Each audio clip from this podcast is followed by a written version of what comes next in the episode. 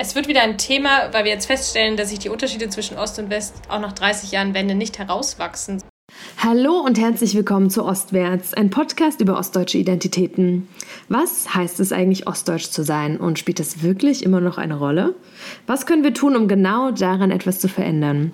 Das diskutiere ich hier abwechselnd mit Mentorinnen und Mentees von Legatum. Ich bin Nine, Thüringerin, Wendekind und Mitglied bei Legatum und ich freue mich sehr, dass du eingeschaltet hast und wünsche dir viel Spaß beim Zuhören.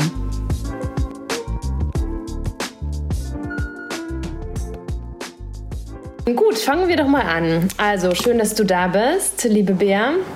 Danke, dass ich hier sein darf. bei unserem Legatum-Podcast mit äh, Friends und Family. Ähm, und wir starten mit so einer Intro-Runde, die quasi bei jeder Episode immer gleich ist. Und ähm, die beginnt mit der Frage: Wer bist du? Hi, ich bin Bea. Was machst du? Ich studiere Politikwissenschaft und Slavistik. Und wo kommst du her? Ich bin in Halle an der Saale groß geworden. Und wo bist du denn jetzt gerade in diesem Moment? Ich sitze gerade in meinem Zimmer in Hamburg. Ähm, sag mal, Bea, Ostdeutsch sein, ist das immer noch ein Thema? Ich glaube tatsächlich, es wird gerade wieder ein Thema, wie wir auch an den aktuellen Debatten gerade wieder sehen. Warum denkst du, dass es wieder ein Thema wird? Also wie, inwiefern nimmst du das wahr?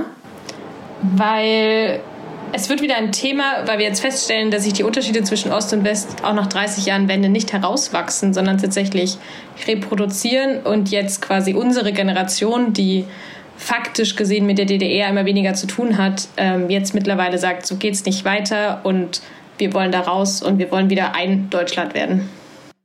Und wer bist du? Also was ist das für eine Generation? Vielleicht kannst du noch ein bisschen weiterhelfen. Man sieht dich ja leider nicht, sondern man hört dich nur, welche Generation du angehörst. Ich bin 23 Jahre alt und ich würde mich, wenn du mich so fragst, als Nachwendekind ähm, und irgendwie auch als Einheitskind bezeichnen, da meine Eltern tatsächlich auch nach der ähm, Wende nach Ostdeutschland gekommen sind, genauer gesagt nach Wettin, Halle Saale und ähm, ich dort aufgewachsen und groß geworden bin. Und wie, wie findest du das mit dem Begriff Ostdeutsch? Weil ich merke immer, dass ich das total problematisch finde, weil das so die Unterschiede zementiert und damit im Endeffekt wieder etwas differenziert und unterscheidet voneinander, was ja eigentlich zusammenwachsen soll. Deswegen kann ich mich voll äh, damit darin wiederfinden, wenn du sagst, äh, du fühlst dich wie ein Einheitskind. Ich fühle mich auch wie ein Einheitskind tatsächlich. Aber nichtsdestotrotz fühle ich mich mit Ostdeutsch, also mit diesem Ostdeutsch-Identitäten auch verbunden, aber ich finde den Namen trotzdem problematisch. Also nimmst du das trotzdem manchmal so wahr, dass du diesen, diesen Begriff verwendest und benutzt? Ich verwende ihn in dem Zusammenhang, wenn ich besonders etwas hervorheben will, also wenn tatsächlich Unterschiede vorhanden sind, dann finde ich, macht es auch Sinn, diese, ja, den Begriff Ostdeutsch zu verwenden.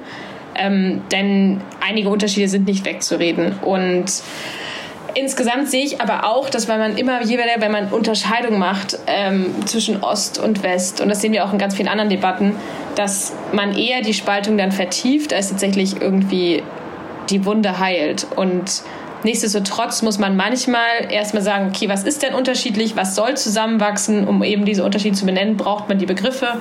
Und dann kann man auf der Basis quasi dann auch wieder Gemeinsamkeiten finden was, woran wir einfach alle lernen müssen oder was wir lernen müssen, ist, dass Ostdeutsch keine Stigmatisierung sein sollte, sondern ein Begriff wie jeder andere auch oder dass es eines Tages ganz und gar überflüssig ist. Das wäre natürlich das Schönste von allem.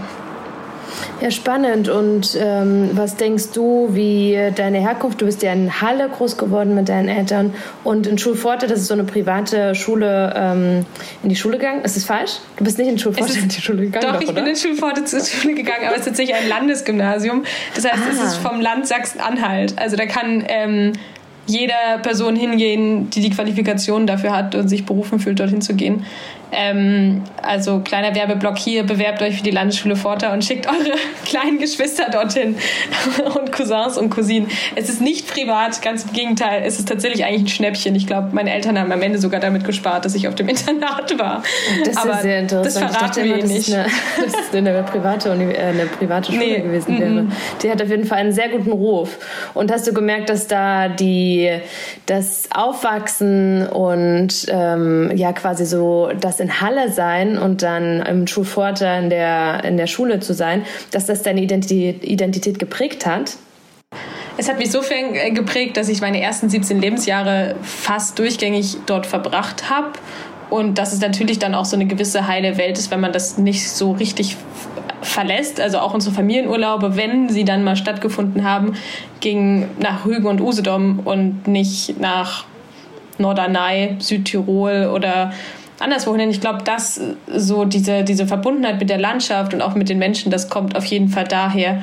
Und eben dann eines Tages, wenn man aus dieser Bubble heraustritt, dass man dann eben irgendwie merkt, so hoch irgendwie ist das dann doch alles ein bisschen anders, als ich es mir vielleicht am Anfang vorgestellt habe. Und inwiefern ist es anders, als du das vorgestellt hast? Also du hast vorhin schon gesagt, dass es diese Unterschiede gäbe zwischen Ostdeutschen und Westdeutschen. Ähm, hast du Beispiele da aus deiner eigenen Erfahrung oder auch aus dem Freundeskreis? Ich habe tatsächlich eher, oder mir werden die Unterschiede besonders dann bewusst, wenn ich mit westdeutschen Personen spreche, die keinerlei Bezug zu Ostdeutschland haben. Ähm, ohne diese Begegnung tatsächlich würden mir wahrscheinlich selber die Unterschiede nicht so sehr bewusst sein. Aber wenn zum Beispiel eine ja, westdeutsche Freundin von meinen Eltern früher uns besucht haben, da haben wir tatsächlich noch nicht so schön gewohnt und es war alles sehr einfach, würde ich sagen. Und da waren sie teilweise schockiert und haben wirklich meinen Eltern so vorgeworfen, wie könnt ihr hier wohnen? Also wie konntet ihr nur? Und das irgendwie hat mich auch sogar als kleines Kind, das weiß ich noch relativ gut, ähm, ziemlich verletzt und habe ich aber damals noch nicht so richtig verstanden und erst jetzt so mit dem, mit dem Aufarbeitungsprozess, den ich eben auch durch mein Ehrenamt mitmache, ähm, stellt sich quasi heraus, ah, okay, es sind nicht die einzigen. Auch wenn ich jetzt mit ich weiß nicht, hier hatten wir gerade WG-Casting und ähm, hier in Hamburg äh, und dann redet man natürlich so und was macht man und ähm, ja, und dann kommt auch ganz oft raus, die Menschen waren dort noch nie, sondern es ist immer, dass ostdeutsche Menschen nach Westdeutschland für Job, für Uni gehen, aber kaum Westdeutsche machen das Gleiche, höchstens mal fix zur Uni, weil die Mieten günstiger sind, um hier ein paar Stereotype zu bedienen. Und dann sind sie aber auch leider wieder weg. Und das irgendwie ist mega schade. Und da fragt, setze ich auch mir ehrlich gesagt ein dickes Fragezeichen, wieso und woher kommt das. Aber Fakt ist, es ist leider immer noch so. Also es ist wahrscheinlich oft so, dass Personen, die es einfach nicht wissen, dann ihre Vorurteile haben und dann über etwas urteilen und etwas bewerten, was sie eigentlich gar nicht kennen. Ja, genau. Es sind Stereotype, die sich einfach über, über Geschichten, über zwischen den Zeilen weitertragen, wie wir das ja auch in anderen Debatten haben. Ähm, man hat noch nie mit einer Person gesprochen und urteilt über sie. Also ich weiß nicht, größtes Beispiel ist jetzt wahrscheinlich die große Döpfner-Debatte vom Axel Springer-Chef, wo man denkt, ähm, jemand, ich glaube Melanie Stein von Wir sind der Osten oder jemand anderes hat auch gesagt, so ich glaube, Herr Döpfner hat noch nie mit einer ostdeutschen Person gesprochen. Und ich glaube, so geht es aber tatsächlich vielen Menschen. Deswegen würde ich mir tatsächlich wünschen, einfach, dass wir auch innerhalb von Deutschland mehr Gespräche und Austauschformate schaffen, ähm, um eben die unsichtbare Mauer, die in Teilen, in Teilen, Betonung auf in Teilen noch existiert, ähm, dass wir die einfach unsichtbar und überflüssig machen. Ja, das ist echt ganz interessant, dass du darauf nochmal eingehst, weil Döpfner quasi, also es war ein großer Zeitartikel und da hatte er, sind äh, interne Dokumente ähm, veröffentlicht worden, wo er meinte, dass in Ostdeutschland nur Faschisten sind oder was war das andere, Kommunisten oder Faschisten und äh, was ja im Endeffekt die Demokratiefeindlichkeit der ostdeutschen Bevölkerung aufzeigen soll. Und eine große ähm, Empörungswelle hat es quasi losgetreten, weil man echt so denkt, Leute, 33 Jahre nach, der, nach dem Mauerfall ist noch zu sagen, es ist echt irgendwie... Ähm, ein, eine, große, eine große Schande und auch einfach total nervig. Aber damit muss man ähm, ja. Gerade wenn das ja. so einflussreiche Leute sind.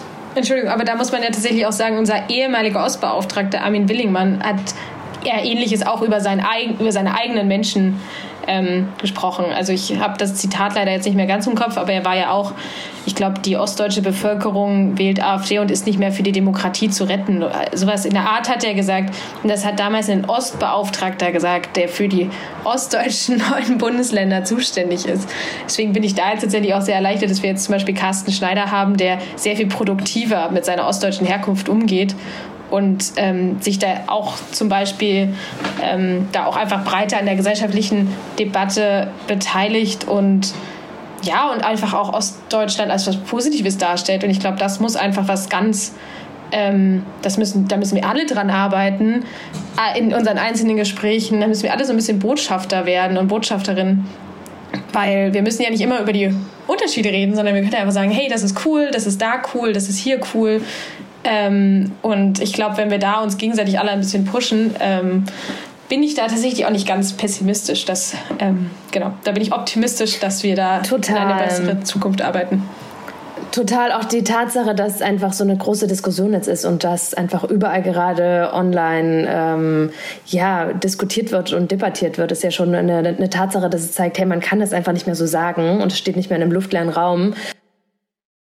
Ein bisschen manchmal auch Bad News are Good News und das merken wir jetzt bei den Thematiken auch. Also zuerst war ja Dirk Oschmann, hat sein Buch veröffentlicht mit ähm, Der Osten, eine westdeutsche Erfindung, Fragezeichen der ja auch relativ kontrovers diskutiert wurde. Aber das hat so eine erste Aufmerksamkeitswelle uns gebracht oder der, der Thematik. Und der natürlich auch ostdeutsch sozialisiert ist, genau, das muss man natürlich exakt. auch sagen. Und jetzt nochmal Döpfner hinten dran.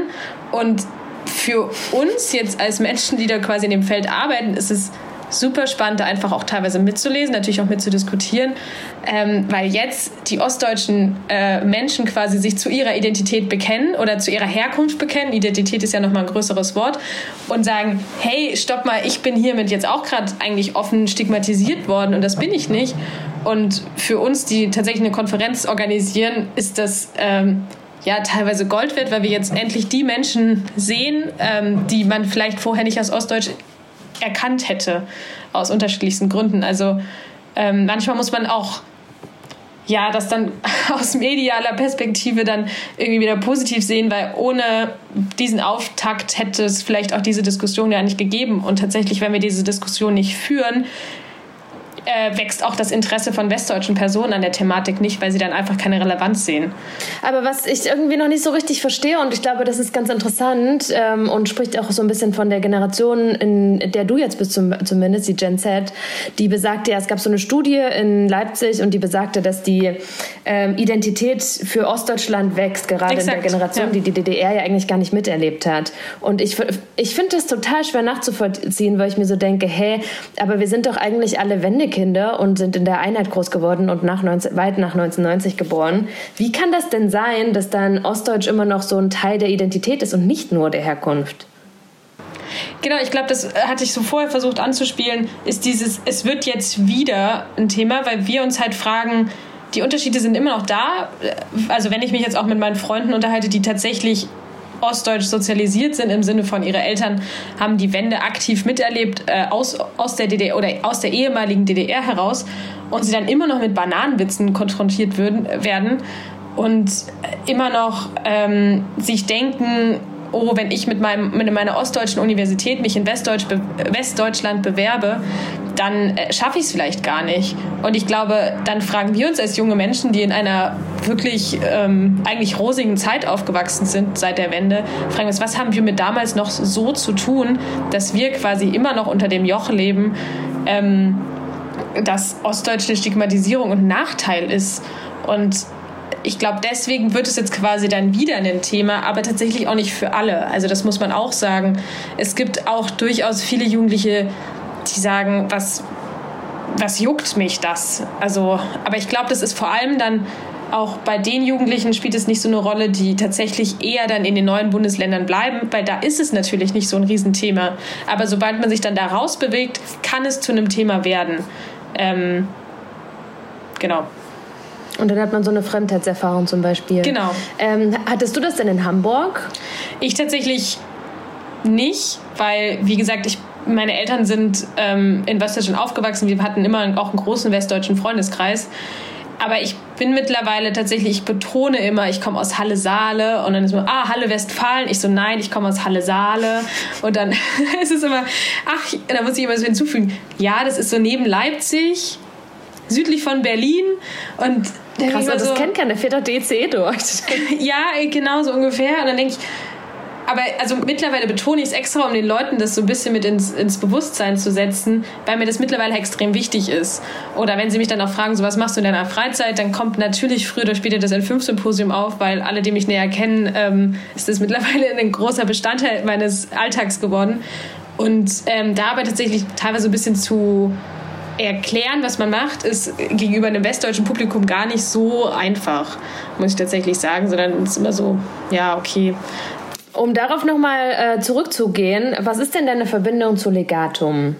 Ähm, ja, ich bin Mitglied im Netzwerk von Legatum seit 2020 oder so ungefähr, 2020, 2021, also mitten in Corona habe ich das zufällig über das Alumni-Portal von der Landesschule Forta entdeckt habe mir das angesehen, dachte mir, hu, ja, das klingt ja spannend, mal auch irgendwie sowas Kleineres und Niedrigschwelligeres, was auch nicht so eine super komplizierte Bewerbung erfordert, wie das ja bei vielen anderen Netzwerken ist. Und ähm, genau, und seitdem bin ich im Netzwerk. Das Legatum-Netzwerk besteht ja größtenteils darin, dass man Mentoren, also Berufserfahrene mit Mentees, also Studierenden vernetzt, damit sie sich gegenseitig unterstützen können. Ich tatsächlich habe aktuell ähm, keinen Mentor von Legatum oder keine Mentorin, weil ich mich gerade so ein bisschen in der Schwebe befinde und keinen Mentorenbedarf habe. Aber sobald ich wieder Bedarf habe, glaube ich, würde also wäre es wahrscheinlich kein Problem, mir einen Mentor zu finden. Und äh, dafür bist du ja auch äh, sehr engagiert ehrenamtlich bei dem N5-Symposium. Vielleicht kannst du in drei, vier Sätzen erklären, was es denn damit auf sich hat. Ja, gerne. Das N5-Symposium ist eine zweitägige Studierendenkonferenz, die dieses Jahr zum dritten Mal in Folge in Erfurt stattfindet. Und unser Ziel ist, zwei Tage einen Raum zu schaffen, um gesamtgesellschaftliche Debatten, ähm, Themen, die uns bewegen, aus ostdeutscher Perspektive zu beleuchten. Das heißt, wir laden nicht nur, aber vor allem überwiegend explizit ostdeutsche Menschen ein, um eben diesen Personen eine Plattform und Reichweite zu verschaffen, wo wir sagen, die haben noch mehr Aufmerksamkeit verdient. Und da laden wir alle Studierende ganz herzlich mit ein. Und das Besondere an unserer Konferenz ist, dass wir einmal diesen gesellschaftlichen Anspruch verfolgen, aber auch einen Ansatz der Berufsorientierung. Also wir laden auch Unternehmen ein, die äh, rekrutieren wollen, sodass es quasi dann unseren Studierenden leichter fällt, ähm, in den Beruf einzusteigen. Und sag mal, das N5-Symposium ist ja total aktiv und da sind dieses Jahr auch schon total viele Dinge passiert, ohne nur darauf einzugehen, was jetzt die Planung angeht für Erfurt, sondern ihr wart ja dieses Jahr auch ähm, eingeladen von dem Ostbeauftragten, dem besagten Carsten Schneider. Ähm, was ist denn da passiert und wie ist das, das denn dazu gekommen? ja, tatsächlich ähm, hatte das eine lange Vorgeschichte, äh, das Treffen. Wir waren im März waren wir einen Tag lang im Bundestag und hatten drei Termine mit drei Politikern und Politikerinnen, ähm, darunter eben auch Carsten Schneider. Das war tatsächlich noch ein Nachtrag von unserem letzten N5-Symposium, weil leider unsere eingeladenen Gäste, nämlich äh, Carsten Schneider und Katrin Göring-Eckardt, die Vizepräsidentin vom Bundestag, leider kurzfristig nicht konnten und deswegen haben wir quasi dann gesagt, okay, wenn ihr nur einen digitalen Beitrag leisten könnt, dann wollen wir aber dafür in den Bundestag. Und ähm, genau, unsere Forderung wurde erhört und das hat uns total viel Freude bereitet, natürlich dann einfach auch in ein ähm, ja, vis-à-vis-Gespräch treten zu können. Eins zu eins mit den, äh, mit den Politikern und das war total klasse, weil Carsten Schneider tatsächlich haben wir so als Team schon sehr lange beobachtet, besonders nach der Enttäuschung mit Armin Willingmann haben wir natürlich sehr genau auf die Finger geguckt, was Herr Carsten Schneider macht und ihn dann persönlich zu treffen und ihn darauf anzusprechen, ähm, war uns eine große Freude. und jetzt müsste man sehen, wie deine Augen leuchten. Ich meine, das Coole ist ja auch, dass ähm, ihr einfach die gleichen Ziele habt. Absolut. Also es geht darum, halt Ostdeutschland zu, zu fördern und zu fordern und ähm, sich vielleicht irgendwann obsolet zu machen als Legatum und in fünf Symposium, weil man es geschafft hat ja. und weil man nicht mehr über diese Unterschiede redet und vielleicht nur noch als geografische Bezeichnung, so wie Nord und Ja, Süd. und einfach eine Ansprechperson in der Bundesregierung zu haben, ist wirklich Gold wert. Also ich glaube, das würden sich tatsächlich auch viele andere wünschen. Ähm, aber einfach eine direkte Adresse zu haben und sagen, klopf, klopf, wir haben hier das Anliegen oder das und das passt uns nicht. Ähm, natürlich ist er viel beschäftigt und reist viel und äh, hat, hat auch ein Bundestagsmandat. Aber tatsächlich direkt im Kanzleramt bei Scholz jemanden angesiedelt zu haben, das darf man wirklich nicht unterschätzen. Also auch die Priorität einfach zu sehen, die da jetzt gesetzt wird, definitiv. Ja. Also ich glaube, ich bin da eigentlich auch ganz optimistisch, dass darüber viel diskutiert wird und dass es einfach viel mehr Sichtbarkeit gibt und Interesse. Und ich merke das ehrlich gesagt auch in meinem Umfeld, sobald ich irgendwie erzähle, hey, ich mache einen Podcast über Ostidentitäten, sind viele so, hm, okay, wieder irgendwie die Jammer-Ossis, die sagen, alles ist scheiße. Und dann sage ich so, nee, nee, das ist nicht, es geht schon eher so ins Gegenteil von Leuten, die übelst Bock haben, was zu ändern und aus einem Netzwerk heraus, was sich da voll engagiert. Und ich glaube, das ist auch voll wichtig, einfach das Narrativ zu ändern und nicht Absolut. zu sagen, wir sind hier nicht nur die, die nölen und an der Seite stehen und mit dem Finger auf irgendwas zeigen, sondern wir wollen darüber sprechen ja. und halt in den Austausch kommen. Also heute zum Beispiel war erst wieder ein LinkedIn-Beitrag, wo jemand für eine Konferenz in Leipzig geworben hat, mit dem Beitrag, wenn ihr mal nach Leipzig kommen solltet, also es war auf Englisch formuliert, aber ich übersetze es jetzt mal frei. Und dann ganz unten PS, Leipzig ist auch nur anderthalb Stunden von Berlin entfernt. Und ich habe das so in meinem Net, also in unserer Gruppe geteilt und die waren sofort so, Berlin ist nicht der einzige Grund, wieso man nach Leipzig kommen sollte. Und dann dachte ich so, okay, gut, mal gucken. Und dann habe ich das auch drunter kommentiert und war so, die Nähe zu Berlin ist nicht der einzige Grund für Leipzig, gerade weil Leipzig ja wirklich ein Leuchtturm für Ostdeutschland ist. Und da das, und das war eine Person, die selber in Leipzig lebt. Und da bin ich so, hey, du trägst eine Mitverantwortung, dass wir das alles irgendwie gemeinsam rocken und mal gucken, ob er darauf reagiert. Wir sind gespannt. Aber ich glaube, das ist auch dieses Understatement leider, dass halt sich Leute echt oft klein machen, sobald sie ähm, nicht nur sobald sie, sondern oftmals machen sich Personen klein, die eine ostdeutsche Identität haben und treten halt nicht so auf und sagen so, here I am und kommt hierher. Ja. Ich meine, Leute, die in Offenbach wohnen würden, was jetzt irgendwie auch nah an Frankfurt dran wäre und gut angebunden, würden wahrscheinlich niemals Offenbach noch definieren müssen, wo das liegt. Und gerade Leipzig ist ja echt eine Stadt, die man kennt, die nicht irgendwie eine kleine Provinzstadt wäre. Ja, ja schade. Ähm, wie gehst du um mit Vorurteilen und blöden Witzen über Ostdeutsche, insbesondere von, von westdeutschen Personen? Was, was tust du? Oder vielleicht hast du gerade irgendein Beispiel, was dir sofort in den Sinn kommt? Ähm, ich lache nicht. also jetzt lache ich drüber, aber ich lache nicht. Ähm, ich bin tatsächlich ziemlich streng mit meinen Mitmenschen, was unlustige Witze angeht. Das äh, wird mir manchmal auch vorgeworfen. Aber finde ich halt nicht lustig ich sehe den Witz daran nicht. Und dann natürlich versaue ich immer so ein bisschen in dem Moment dann den Witz und die Stimmung. Und dann kläre ich das einmal auf und sage, mach's nächstes Mal einfach anders. Und dann sind sie immer so, ah, hm, ja.